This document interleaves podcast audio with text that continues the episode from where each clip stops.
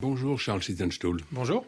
Euh, le dixième sommet des pays du sud de l'Union européenne va avoir lieu dans 48 heures à Malte et il y sera sans doute très largement question de la vague migratoire à laquelle est confrontée l'Italie. Plus de 10 000 migrants sont arrivés au port de Lampedusa au cours de ces dernières semaines. Vous avez signé hier dans les échos une tribune intitulée Lampedusa, naufrage de l'extrême droite. Pour vous, un an après l'arrivée au pouvoir de Giorgia Meloni, la preuve est faite que la question migratoire ne peut être traitée qu'à l'échelle de l'Union européenne.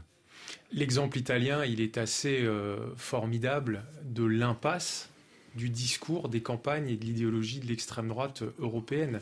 En Italie, depuis maintenant un an, nous avons un gouvernement très largement dominé par euh, deux leaders de l'extrême droite italienne, Giorgia Meloni et Matteo Salvini. Pour faire simple, ce sont les Marine Le Pen et Éric Zemmour euh, italiens.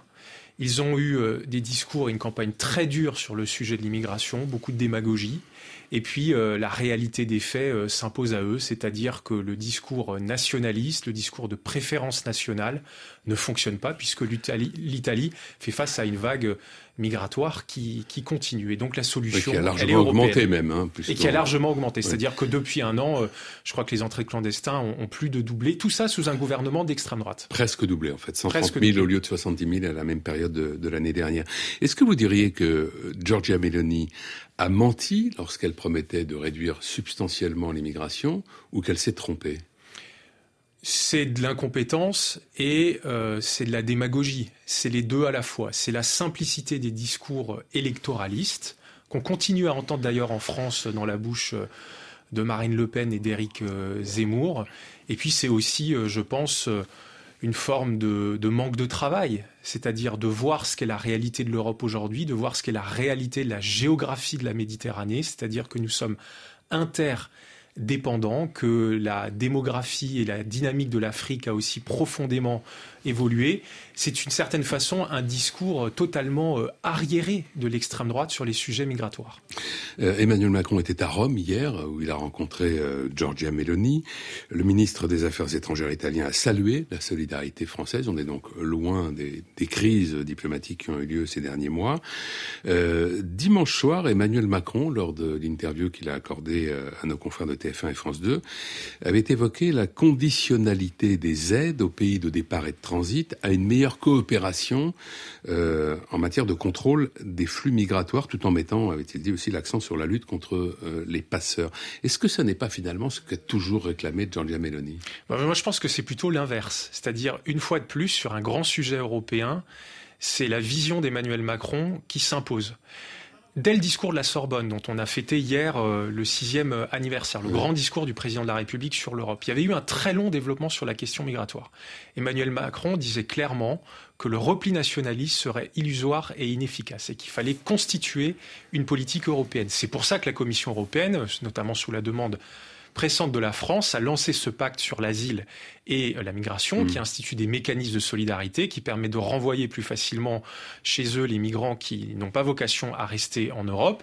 Une fois de plus, j'ai envie de dire que voilà, c'est la, vision de souveraineté européenne d'Emmanuel Macron qui s'impose au débat européen. Et ce qui est drôle, même un gouvernement d'extrême droite. À propos de, ce pacte dont vous rappelez que la France euh, l'a largement euh, poussé, pacte européen sur la migration et l'asile, qui devrait être finalisé euh, au cours de l'année 2024, idéalement avant les européennes, mhm. c'est-à-dire avant euh, avril-mai.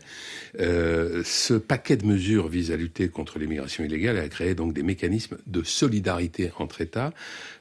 toutefois, ce texte est débattu depuis maintenant trois ans. Il a été présenté en septembre 2020 et pour l'instant, on est encore très loin de voir le début d'un consensus entre les États membres.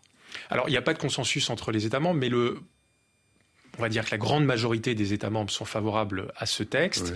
Ensuite, le processus de décision européen, c'est à la fois les États membres, c'est le Parlement. Trois ans à l'échelle du temps législatif européen, euh, c'est plutôt, euh, c'est plutôt rapide. Hein. Et surtout que ce paquet sur l'asile et l'immigration est un texte très vaste. Il y a beaucoup de mesures. On sait que le sujet migratoire n'est pas facile. Et donc l'Europe arrive à, à, former une forme de, de consensus. Et euh, moi, je suis plutôt euh, confiant et je pense que ça serait un signal très important envoyé à tous les peuples d'Europe qui attendent de la fermeté sur les questions migratoires, qu'il puisse y avoir le point final qui soit mis à ce texte l'année prochaine, en 2024, au moment des élections euh, européennes. Précisant par ailleurs que euh, l'extrême droite française s'oppose à ce pacte, alors que ce pacte, aujourd'hui, est défendu par le gouvernement italien. Une impasse de plus, une contradiction de plus du Rassemblement national et de reconquête. La situation à laquelle est confrontée euh, l'Italie et donc Giorgia Meloni aujourd'hui euh, n'apporte-t-elle pas de l'eau au moulin de ceux qui disent que finalement le seul moyen d'avoir une vraie politique migratoire, de lutter efficacement contre euh, l'immigration illégale, c'est de le faire en dehors de l'Union européenne, donc de sortir de l'Union européenne bah, c'est un peu ce qu'a essayé de faire euh, l'Italie depuis quelques mois. Et puis, très rapidement, ils se sont rendus compte qu'ils ne pouvaient que compter sur la solidarité euh, européenne pour maîtriser leurs frontières et juguler le, les flux de l'immigration illégale. Le, repli nationaliste, la facilité des discours nationalistes est illusoire sur les sujets euh, migratoires. Et aujourd'hui, c'est quand même spectaculaire de voir qu'un gouvernement d'extrême droite de la troisième puissance européenne se retrouve à quémander quasiment euh, l'assistance de la Commission européenne, des institutions européennes et la solidarité euh, des États membres. Ça montre bien que pour les personnes qui sont aux affaires et qui réfléchissent et qui travaillent un petit peu, euh, c'est au niveau communautaire que la solution sur ces sujets euh, se trouve et que les États membres ne peuvent pas tout seuls se défendre. On est plus fort à plusieurs. Euh, vous voulez voir, vous le dites dans votre tribune, vous voulez voir dans ce qui se passe en Italie un signal, un avertissement à ceux qui, en France, seraient tentés par les discours de Marine Le Pen ou d'Éric Zemmour sur l'immigration?